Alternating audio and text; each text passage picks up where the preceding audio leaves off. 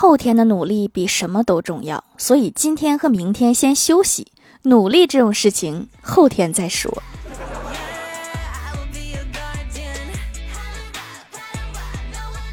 Hello，蜀山的土豆们，这里是甜萌仙侠段的小欢乐江湖，我是你们萌豆萌豆的小薯条。蜀山小卖店优惠活动还在继续哦，快来薅羊毛！我发现了，现在 A P P 的广告越来越多，可能是因为我们看了太多的广告，导致大数据判断我们就是爱看广告，导致我们看的广告越来越多，好像进入了某个循环。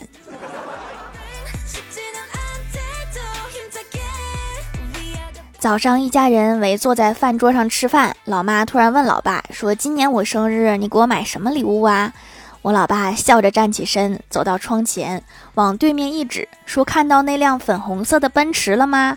老妈开心的回答：“看到啦。”然后我老爸笑着说：“我给你买了同样颜色的牙刷。”滚犊子！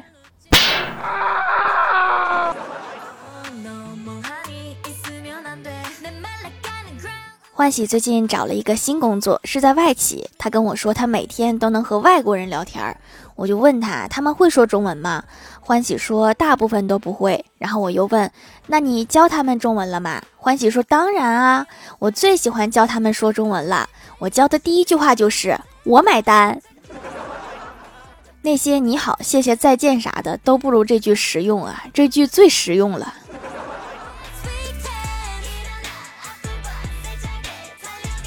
我发现了一件特别重要的事情，香水放在车里有很大的隐患。昨天我坐男同事的车，然后一不小心就把香水落在他的车里，当时我都不知道，然后就出事儿了。今天他老婆闹到公司来了，大家引以为戒哈。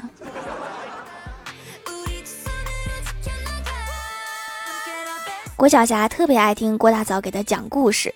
有一次我去他们家串门，正巧遇到郭大嫂正在给她讲故事。她说：“今天给你讲一个卖火柴的小女孩的故事，好不好呀？”郭晓霞天真的问：“什么是火柴呀？”然后郭大嫂愣了愣，说：“这家里也没有火柴呀，也不知道怎么解释。”然后就说：“那我还是给你讲一个卖打火机的小女孩的故事吧。”原来童话故事也可以随着时代发展而进步。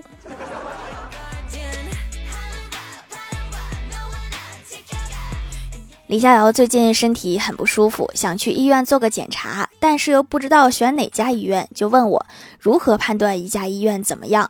我想了想，认真的分析到，去看他的官网，如果上面都是在线咨询、疾病解惑、成功案例这些内容，看着就想去看病的这种医院就不要去。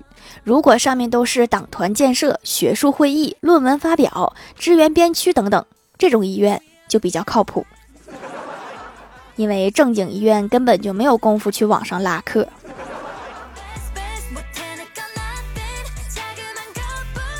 午休吃完饭，大家围在一起吐槽老板，我就问他：“你们听过领导说的最没水平的一句话是什么？”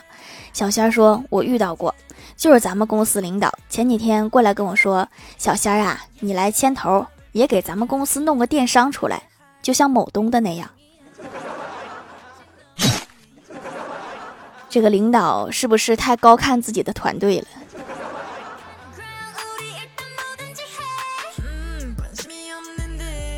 今天下午去书店买书，结账的时候，前面有一个男子拿着书问老板多少钱，老板说便宜，二十五块。男子又问那二十四块五卖吗？老板说好吧，可以。于是他掏出二十五元给了老板，说剩下五毛不用找了，就当给你的小费。就这个小费就非得给吗？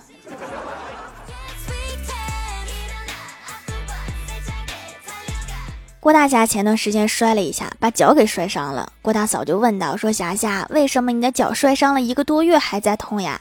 郭大侠说：“那是因为你不关心我。”郭大嫂一阵无语，接着说：“那我天天都不关心你，怎么不见你那个肚子饿小点儿啊？”郭大侠说：“这是气胀的。”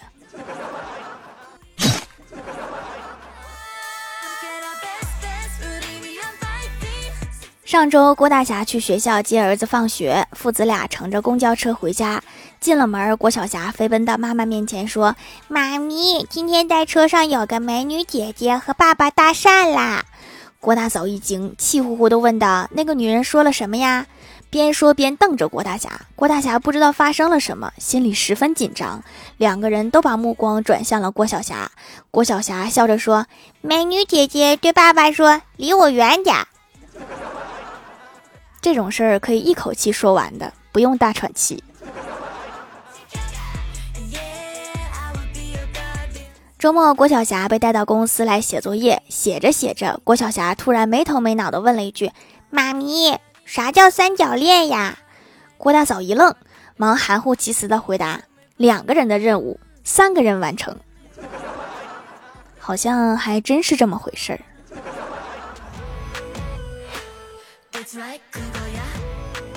大学那会儿有一个招聘会，我和欢喜去应聘。面试官问他英语四级考过没？欢喜说考过。面试官又问那为啥没有带证书来呀？欢喜说没考过。面试官有点不高兴，说到底考过没？欢喜连忙说考过，但是没考过。中国语言博大精深的。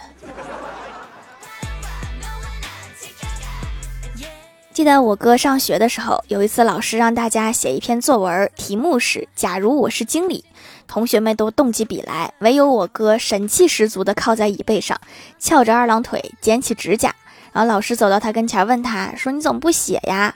我哥爱理不理地说：“等秘书。” 好好读题呀，是“假如”，说的是“假如”。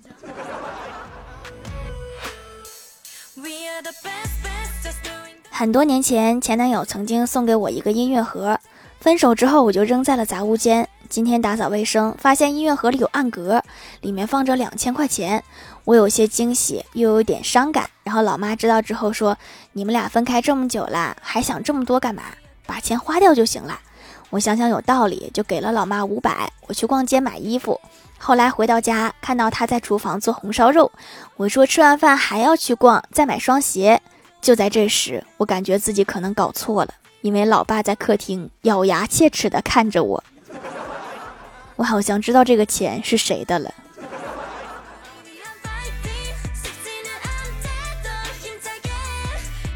上学的时候喜欢过一个男生，当时他是我同桌，我就问他：“你有喜欢的人吗？”男生回答：“有啊。”我就尽力掩饰失落，我说：“是谁呀？”男生温柔地说：“你猜呀。”于是我把全班的名字都念了一遍，男生都一直摇头，然后我就脸红的说：“到底是谁呀？”然后男生笑了笑，凑到我耳边说：“隔壁班的名字你还一个都没念呢。”我觉得这个恋爱没必要非得谈了。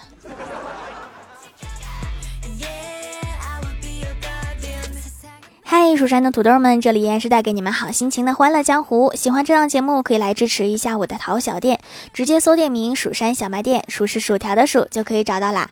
还可以在节目下方留言互动，或者参与互动话题，就有机会上节目哦。下面来分享一下听友留言。首先第一位叫做软绒兔一月林月一林琪琪，他说段子：有一天李逍遥找太二真人算命，说太二真人呀，我最近总是心神不宁，你帮我算算命吧。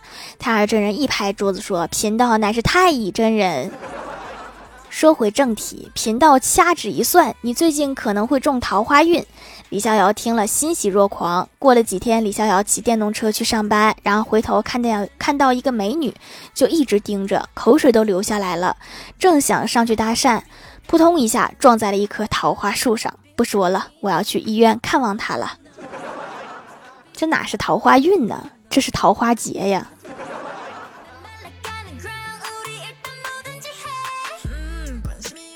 下一位叫做荷塘主，他说朋友跟我说，他最害怕的事情就是一个人在家待着，因为担心一个人在家会有鬼来找他。然后我就笑了笑说，如果是我一个人在家的话，我会嗨到不行。长大了就会发现哈，一个人在家待着有多舒服。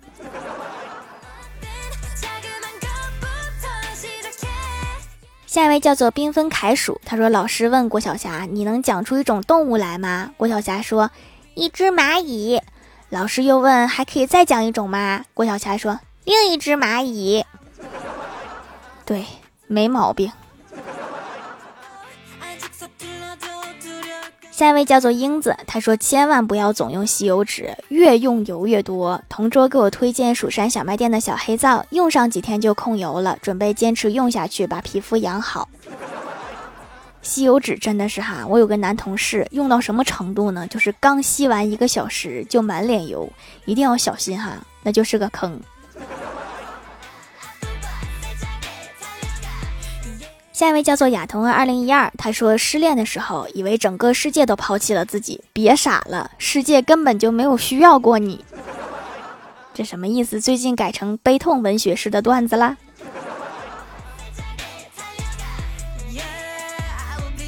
下一位叫做两只海狮，他说条虽然你没有读我的段子，但是你读到我的盖楼了，所以你还是读我了，这叫自我安慰，懂吗？看在你这么努力盖楼的份上，那我就勉为其难读一下吧。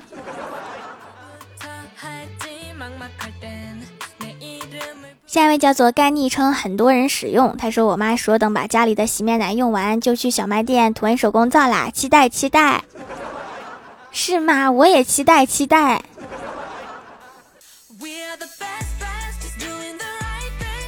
下一位叫做凉凉不吃糖，他说一次选了很多种，因为买四块的优惠力度很大，给家里人都选够了。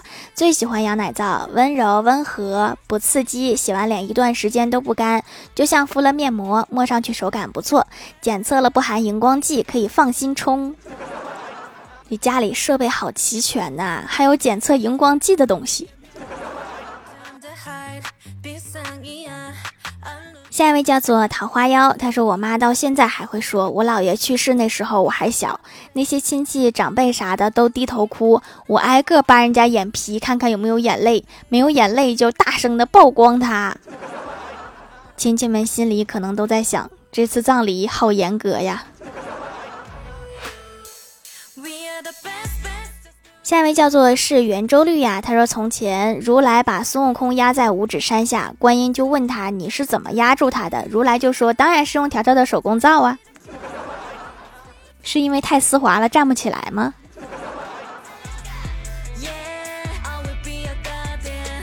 评论区互动话题，给班主任点首歌，一棵大树被占用了，说教师节快到了，点一首李谷一老师的《欢乐今宵》，祝老师们新年快乐。槽点太多了，竟然不知道从哪说起。蜀山淡如君子说，他最喜欢的上课铃声，尤其是主课老师特别爱上课。下一位叫做森婉，他说：“听我说，谢谢你，因为有你，老师都生病。”这个是常年请假的音乐、美术、体育老师吧？一个小小的小薯条说：“失恋进行曲。”这是希望老师失恋，还是老师正在失恋呢？薯条的小妃子说：“让他听圆周率，困死他，让他体验一下我上课的状态。”我好像也听过这首歌，这首歌好像有几个小时那么长。虎喵虎喵虎虎生喵说。孤勇者考试版，这个孤勇者还有考试版吗？它一共有多少个版本啊？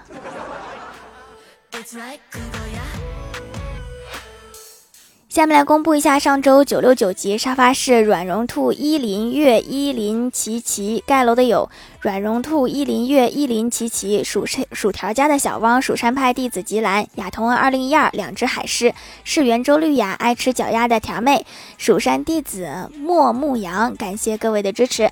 好了，本期节目就到这里了，喜欢的朋友可以来蜀山小卖店支持一下我。以上就是本期节目全部内容，感谢各位的收听，我们下期节目再见，拜拜。